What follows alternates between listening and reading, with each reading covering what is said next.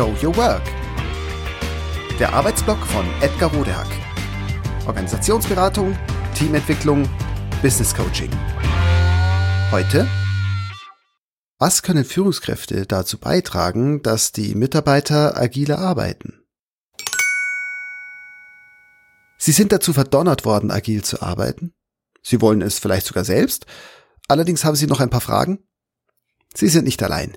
Ich bin zum Beispiel neulich gefragt worden, was Führungskräfte dazu beitragen können, dass ihre MitarbeiterInnen agiler arbeiten.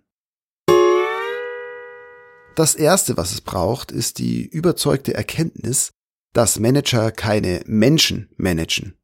Sie managen das System und von dem sind sie selbst ein Teil.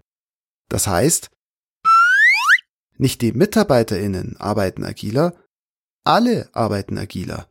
Mitarbeitende und Führungskräfte. We are all in this together.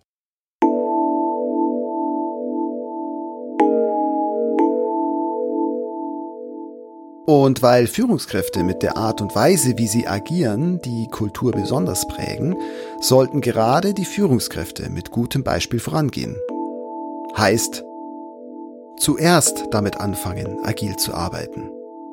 Und zwar nicht nur im Sprechen, sondern vor allem auch im Tun.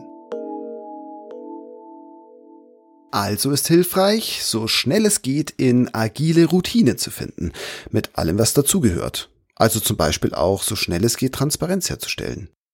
Und also auch zum Beispiel Retrospektiven abzuhalten.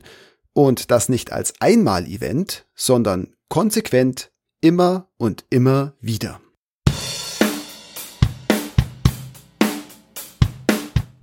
Außerdem sollten Führungskräfte einen Company Backlog aufbauen. Oder zumindest eine verständliche, fundierte, belastbare aussagekräftige Projektliste zusammentragen. Also mit allen Projekten, an welchen in der Unternehmung gerade gearbeitet wird, was man sich davon verspricht und was das Investitionsrisiko ist. Und zwar das Investitionsrisiko, was wirklich da ist und nicht das geschätzte oder unter- bzw. übertriebene. Nur so als Idee. Das ist nach meiner Erfahrung jedenfalls ein guter Start. Das Fehlen dieser Informationen oder das Fehlen eines Backlogs fällt beim Abhalten von Retrospektiven aber ohnehin sehr schnell auf. Grundsätzliche Aufgabe aller agilen Führungskräfte auf allen Ebenen ist dabei ausschließlich Ziele und Rahmen so zu setzen, dass die Ergebnisse der operativ arbeitenden Teams möglichst schnell und möglichst wertschöpfend erarbeitet werden können. Heißt, kundenzentriert und rentabel. Dazu gehört nicht, den Teams ihre vermeintlichen Defizite vorzuhalten oder Druck zu machen. Dazu gehört auch nicht Besserwisserei oder Statusgedöns, denn das ist für alle Geschäftsziele sehr hinderlich. Aufgabe des agilen Managements ist, zu erklären, was genau gemacht werden soll.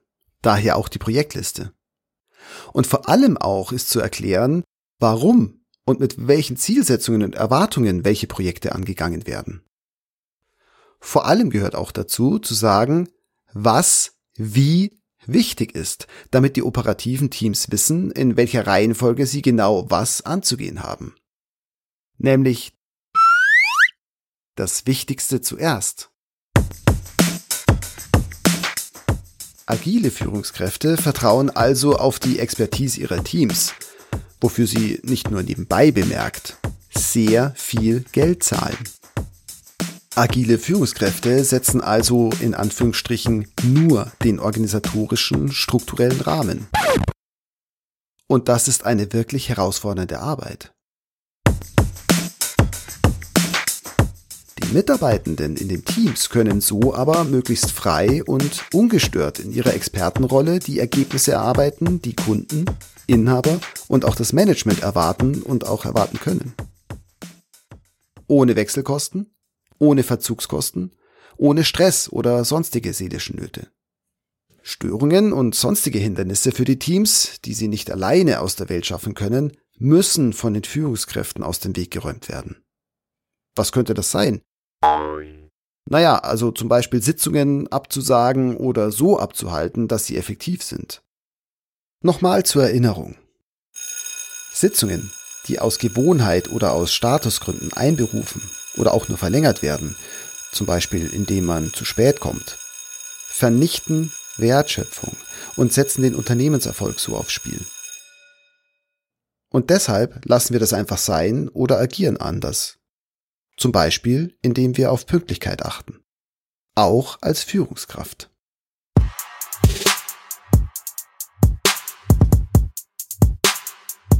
Agiles Führen ist etwas anderes als das, was wir gemeinhin unter klassischem Management verstehen. Andererseits sind sogenannte klassische ManagerInnen, zumindest jene, mit denen ich oft zu tun habe, oft gar keine klassischen ManagerInnen in diesem Sinn. Im Gegenteil freuen sie sich oft, dass sie sich in einer agilen Transition zum Agile oder Servant Leader entwickeln können und endlich das tun können, was sie immer schon tun wollten zum Unternehmenserfolg beitragen.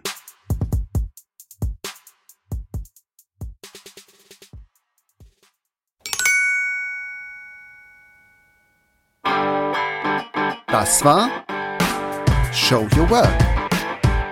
Der Arbeitsblock von Edgar Rodehack.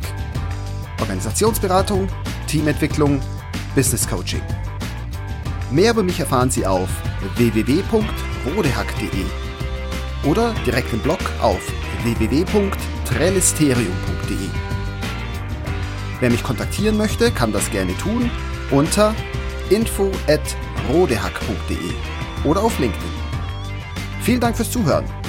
Bis bald.